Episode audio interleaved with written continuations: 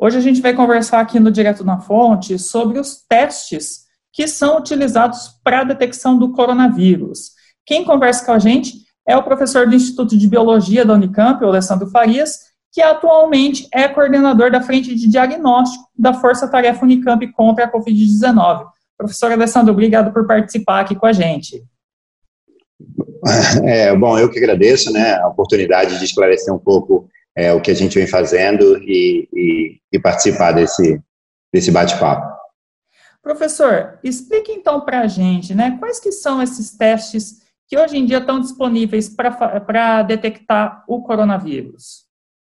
Tá, é, a gente tem basicamente dois é, testes principais, né, que, que é o teste que detecta a presença é, do vírus, que é o teste é, que ficou bastante conhecido, né, que é o PCR, então, o PCR ele vai detectar o material genético do vírus presente numa amostra é, de, do paciente, geralmente é uma amostra das vias aéreas do paciente, né? Ainda que a gente sabe que o sangue, por exemplo, tem, pode ter partículas virais, mas em baixas quantidades. E o teste sorológico que vai identificar, então, a presença de anticorpos contra o vírus é, nessa pessoa, nesse paciente ou essa pessoa suspeita, né? E no caso, por detectarem é, coisas diferentes, né, o PCR identifica a presença do vírus e o sorológico detecta o, anti, o anticorpo. É, eles são indicados para pessoas diferentes ou para momentos diferentes?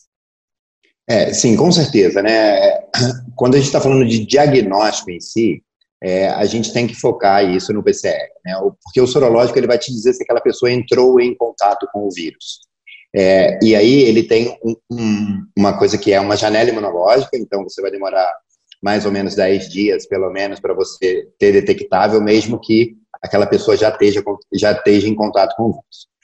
É, e é, o sorológico, então, ele é importante quando você quer estudar é, uma imunidade, então saber a parcela da população que teria já imunidade contra aquele vírus, e ele é importante também é, se você pensar apenas em é, epidemiologicamente. Né? Então, eu não sei quantas pessoas nessa população entraram ou não em contato com o vírus, eu posso usar o teste sorológico de maneira epidemiológica. Né? Então, em dois momentos. Um, para você entender um pouco o quanto esse vírus se espalhou e por onde ele se espalhou na população, e para você entender se existe ou não uma imunidade.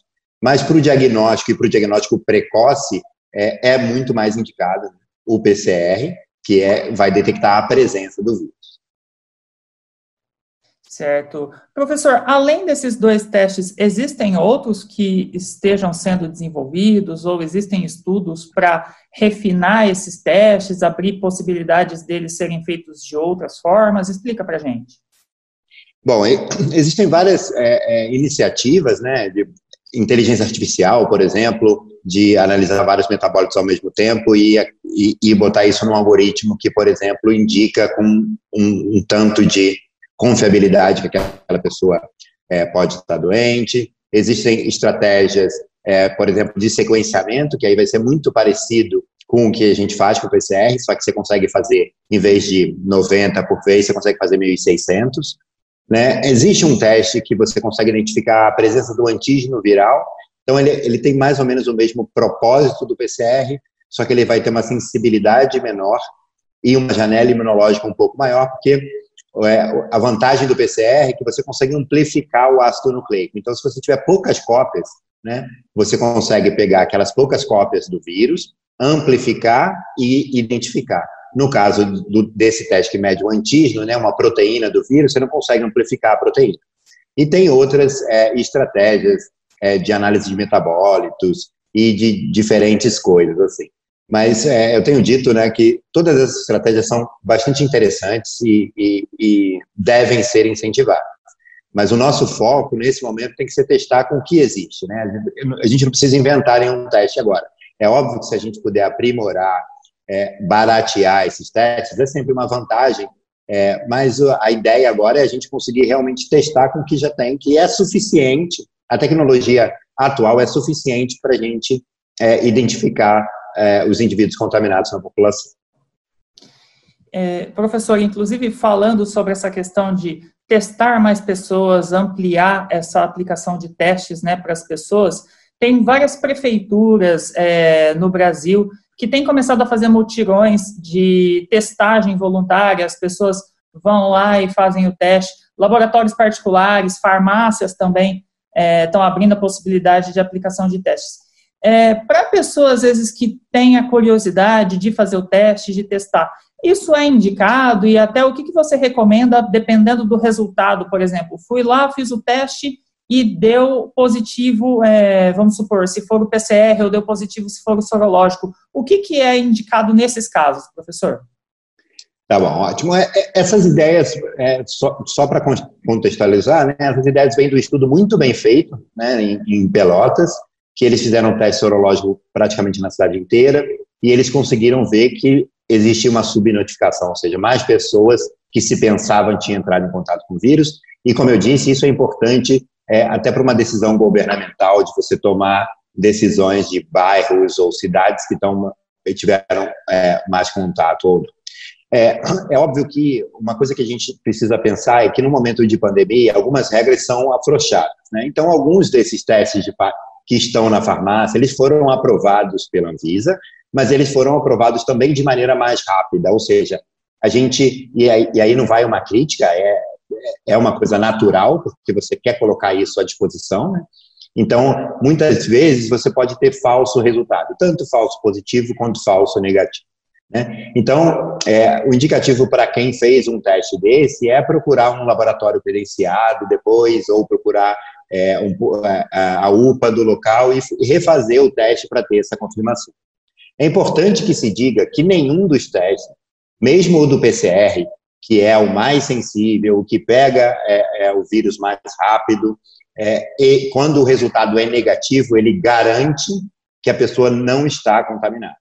Então, um resultado negativo em qualquer tipo de teste que você faça, é, você precisa continuar tomando cuidado e monitorar possíveis sintomas. Então, é, é, é importante que, se esses testes não são feitos em laboratórios, é, eles devem ser confirmados em laboratórios é, de referência é, para você ter a certeza do resultado, principalmente se o resultado é positivo, né?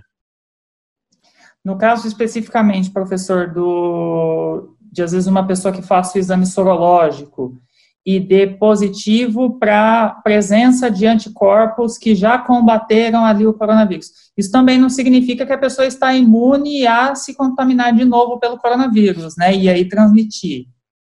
É, isso na verdade é, é, é uma coisa que a gente não tem certeza absoluta, porque a gente é, parece que sim, né? Parece que esses anticorpos, que existem anticorpos protetores, é, mas não necessariamente é esse anticorpo que a gente está medindo no teste serológico. Então, isso é uma coisa importante de se pontuar. A gente está medindo um anticorpo e não necessariamente é o anticorpo que protege. Né? E a segunda coisa é que a gente não sabe, mesmo assumindo que ele protege, a gente não sabe o quanto tempo essa imunidade dura.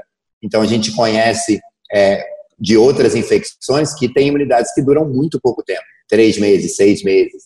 Né? A gente, é, por exemplo, a gente sabe de imunidades que duram muito tempo, é, antitetânica você toma uma vez a cada 10 anos. Então, é, então tem que um pouco ponderar é, é, a garantia que você está imune. Não dá muito nesse momento para garantir, né? É, é, um vírus muito novo e a gente entende ainda pouco é, é, sobre ele comparativamente com outros vírus que a gente conhece bem, como influenza e aí por diante. Tá certo, professor. Muito obrigado é, por participar e esclarecer essas questões aqui com a gente no Direto na Fonte. Eu que agradeço o trabalho que vocês vêm fazendo, acho super importante isso, e, e é super importante esclarecer tudo, né? Porque quanto mais conhecimento a gente tem, melhor, melhores decisões nós vamos tomar. Com certeza. E para você que quiser ficar por dentro do trabalho feito pela Força Tarefa Unicamp contra a Covid-19, é só acessar o site, é o www.unicamp.br. Até mais!